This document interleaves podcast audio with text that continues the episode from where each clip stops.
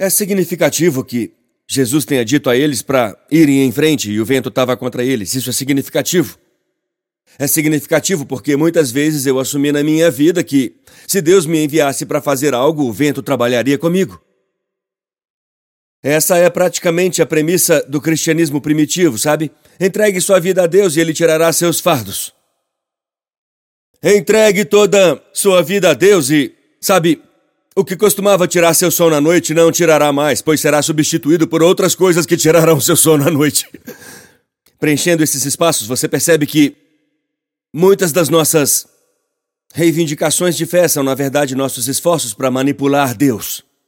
Até descobrirmos no decorrer do tempo que só porque o vento está contra você não significa que Deus não é por você. Muitas vezes a confirmação de que Deus falou com você é o fato de que o vento está contra você. Nós estamos descobrindo isso. Em nosso estudo do Evangelho de Marcos, estamos aprendendo que a resistência é muitas vezes o melhor lugar para a revelação.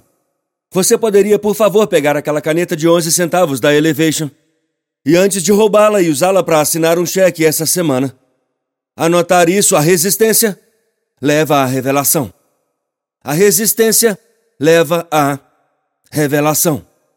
O vento estava contra os discípulos não porque eles desobedeceram às palavras de Jesus, mas porque eles iam na direção da ordem dele. Ele os mandou para Betsaida. Eles foram para Betsaida. Eu Entendi quando foi com Jonas, o vento estava contra Jonas porque ele não ia para Nínive, ele estava indo para Tarsis e Deus disse vá para Nínive. Quando você for para Tarsis, quando devia ir para Nínive, espere que o vento esteja contra você porque Deus não te enviou para Tarsis, ele te enviou para Nínive. Eu espero que o vento vá contra mim quando Deus me diz para ir para Nínive, eu vou para Tarsis, mas quando ele me diz para ir para Betsaida e eu vou a Betsaida, eu espero que o vento trabalhe comigo. Eu espero que Deus me abençoe quando eu venho à igreja.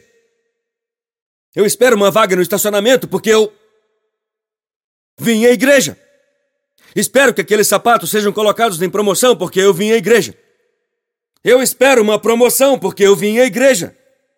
Eu fico louco quando alguém que não veio à igreja, eles dormiram e eles receberam um aumento e eu sou demitido. Eu não consigo entender como Deus poderia estar comigo e o vento poderia estar contra mim. Muitas vezes a confirmação da palavra de Deus é a resistência do inimigo em mostrar que você está no caminho certo. Aqui está o porquê. Eu quero pregar. Aqui está o porquê. Eu vou ajudar alguém. Você quer se virar e voltar para casa porque o vento está contra você. O vento está contra você, então você saberá que é a presença do Senhor com você que te dará o sucesso. Se o vento estivesse trabalhando com você, você agradeceria ao vento quando chegasse ao seu destino. Se fosse fácil, você agradeceria as coisas erradas. Se o vento não estivesse contra você, você não precisaria que o Senhor viesse e entrasse no vento e declarasse paz ao vento. Então o vento tem que estar contra você para provar que o Senhor está com você. Calma aí, essa é só a introdução.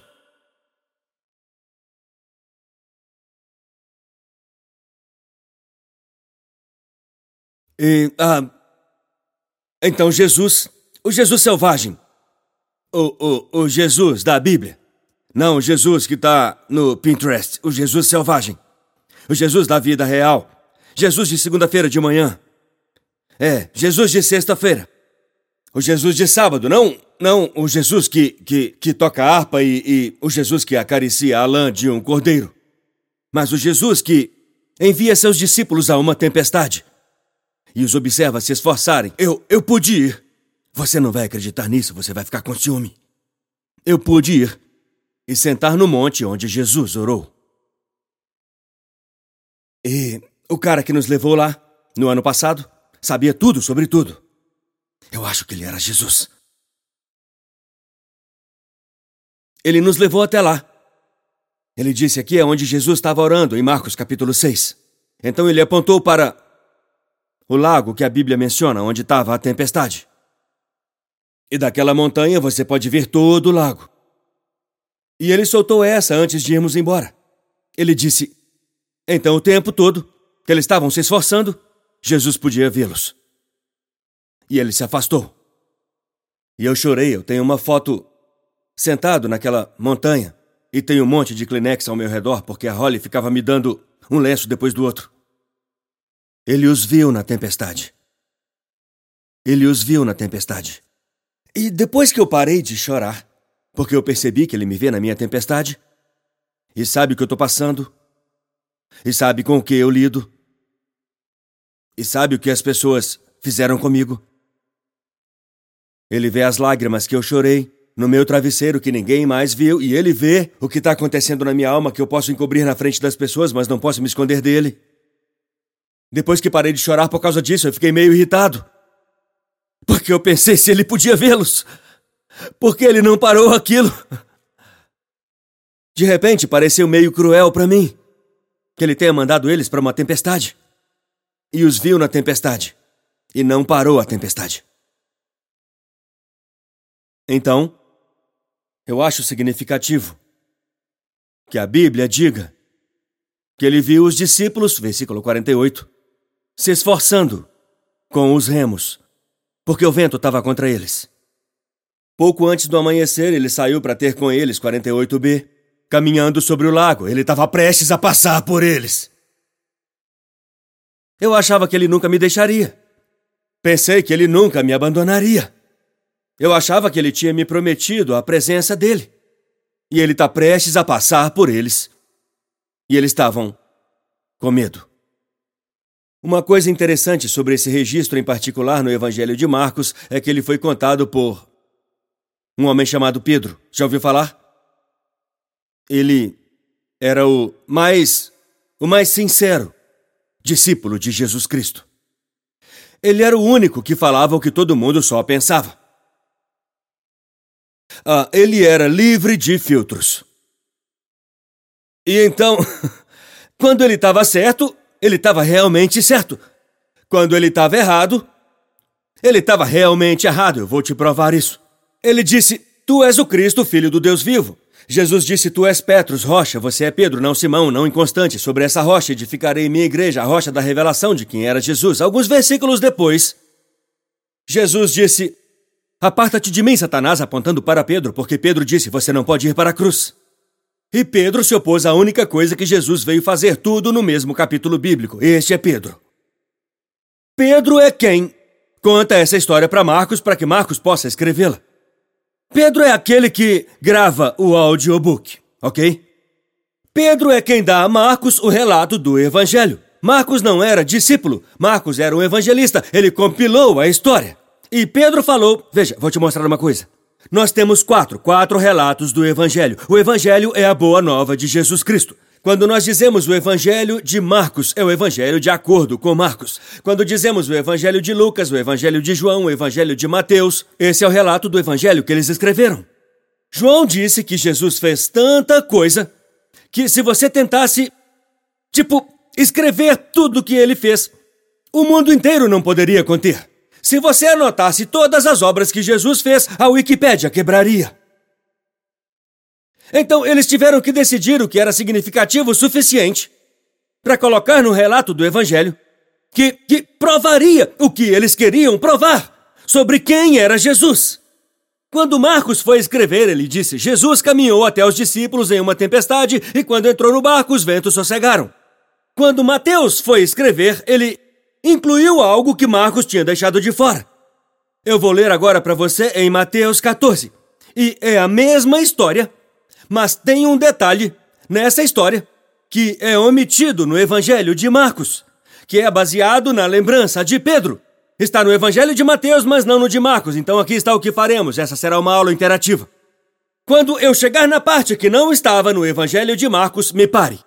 Quando eu chegar na parte em que você perceber, espere, isso não estava na outra parte que você leu antes, eu quero que você acene com as mãos e me pare. Essa vai ser a única vez que você tem permissão para me dizer para parar de pregar. Você pode me dizer para pregar quando você quiser, pregue, pastor, mas quando eu chegar a essa parte, hoje, eu quero que você me interrompa. Vamos começar pelo verso 22. Imediatamente Jesus fez com que os discípulos entrassem no barco e seguissem à sua frente para o outro lado, enquanto ele dispensava a multidão. Depois de dispensá-los, subiu sozinho a uma montanha para orar. Mais tarde, naquela noite, ele estava lá sozinho e o barco já estava a uma distância considerável da terra, atingido pelas ondas porque o vento estava contra ele. Até aqui tudo bem, tudo bem? Continuo, continuo? É, muito parecido, muito parecido. Algumas palavras diferentes. Pouco antes do amanhã amanhecer, Jesus saiu até eles caminhando sobre o lago. Quando os discípulos o viram caminhando sobre o lago, ficaram apavorados. É um fantasma, disseram, e gritaram de medo. Mas Jesus imediatamente lhes disse: Coragem, sou eu, não temas. Senhor, se és tu, respondeu Pedro, dize-me para ir. Ok, ok, ok. Qual o problema de vocês? Senhor, senhor, se és tu, Pedro respondeu, dize-me para ir ter contigo nas águas. Venha, disse ele. Isso é. Isso é incrível. Ei, ei, se eu tivesse escrevendo minha biografia, eu colocaria isso. Porque veja o que acontece. Pedro desceu do barco, andou sobre as águas e foi em direção a Jesus. Ah, mas é claro que eu vou citar isso. Com certeza eu vou incluir a parte em que todo mundo estava no barco, chorando de medo, e eu estava andando sobre a água, transcendendo as leis da flutuabilidade. Baby, se um dia eu andar nas águas e depois morrer e forem escrever uma história sobre a minha vida, me garanta que eles não tirem essa parte. Se um dia eu andar sobre as águas, eu sei que eu caminho metaforicamente no seu coração, mas se algum dia fisicamente. Se algum dia escreverem sobre mim, eu não estou dizendo que vão, mas se fizerem isso, coloque isso lá, toque alguém e diga, isso é significativo. Então, como pode Pedro?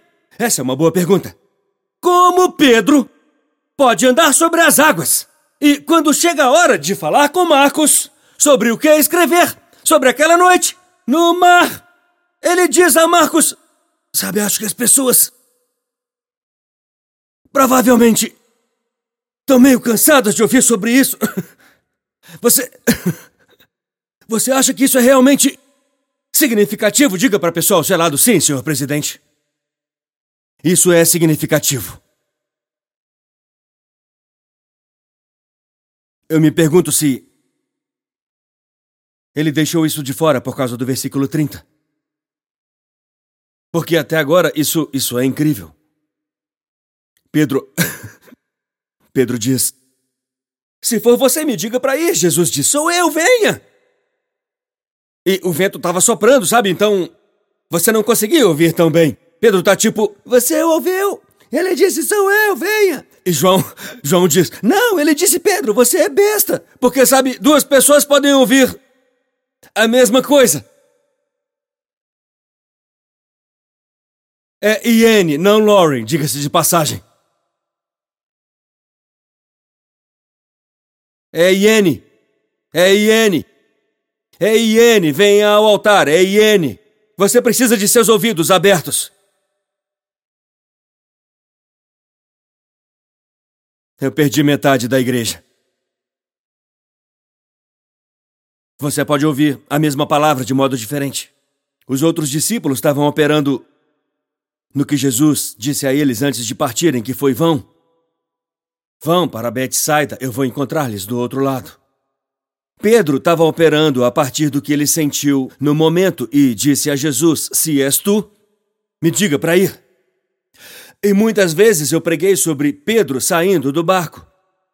Mas às vezes a fé mais significativa é a vontade de permanecer na tempestade e não o impulso de escapar dela. Eu não estou dizendo que Pedro estava errado. Eu só estou dizendo que é preciso fé para continuar remando quando você não consegue ver a costa.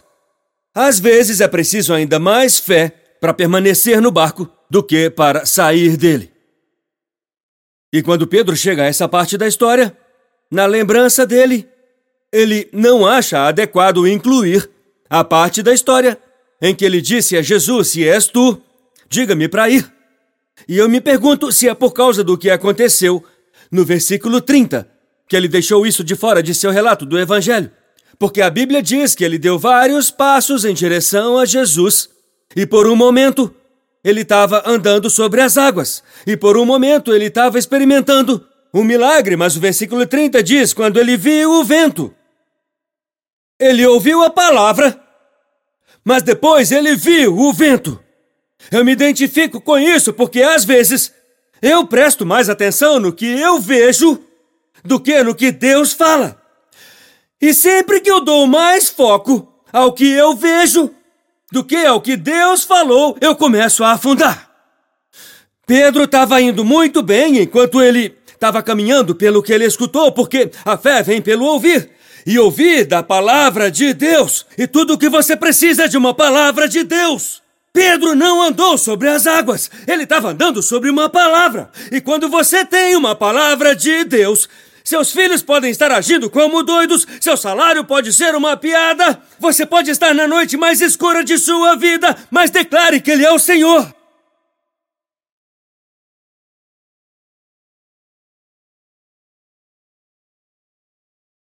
Então ele viu o vento. E a Bíblia diz que quando ele viu o vento, ele começou a afundar. E ele gritou: Senhor, salve-me. Eu pensei bem, é por isso que Pedro deixou isso de fora. Porque eu acho que as pessoas realmente não precisam ouvir sobre isso. Acho que podemos deixar isso de fora. Você quer deixar certas coisas de fora da sua história? Pular certas partes e certas falhas e. Tem algumas coisas que, honestamente, você não precisa compartilhar com todo mundo. Tem algumas coisas que ninguém precisa saber. Às vezes, seu maior testemunho é que você passou pelo fogo, mas não cheira fumaça.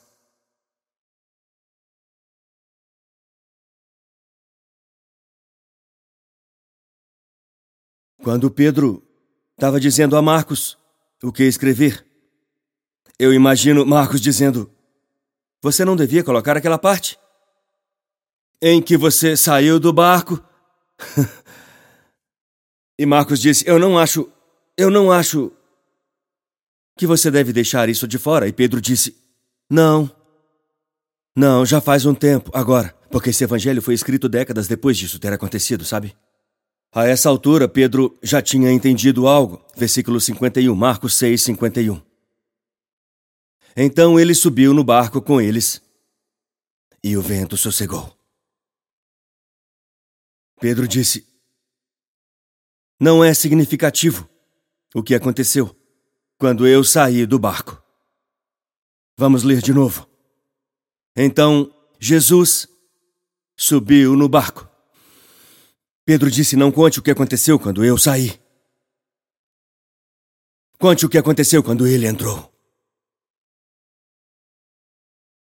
Isso é tão bom que eu quero me sentar e depois levantar e dar uma volta correndo ao redor desse prédio todo sozinho. Não importa o que aconteceu quando Pedro saiu. Não importa o que aconteceu quando Pedro andou. Não importa o que aconteceu quando eles estavam se esforçando a noite toda. Durante toda a noite eles se esforçaram para chegar até Jesus. Mas o vento não parou enquanto eles estavam se esforçando. O vento não se acalmou porque Pedro se aproximou de Jesus. O vento se acalmou porque Jesus foi até Pedro. E esse é o Evangelho. Não é porque eu fui até Deus. Não é porque eu fui muito bom. Não é porque eu fui muito glorioso. Não foi porque eu consertei a minha vida. Não, eu não louvo a ele, porque eu saí do barco. Eu louvo a ele, porque ele entrou. E o vento sossegou. Agora vá em frente e louve-o por 18 segundos. Não foi porque eu saí, mas porque ele entrou. Ei, obrigado por nos assistir. Certifique-se de se inscrever no canal para que você não perca nenhum vídeo ou lives. Compartilhe esse vídeo com um amigo. Um agradecimento especial aos que têm ofertado generosamente. É por causa de vocês que este ministério é possível. Não há limite para o que Deus pode fazer através de nós quando nos unimos. Obrigado pelo seu apoio. Deus te abençoe.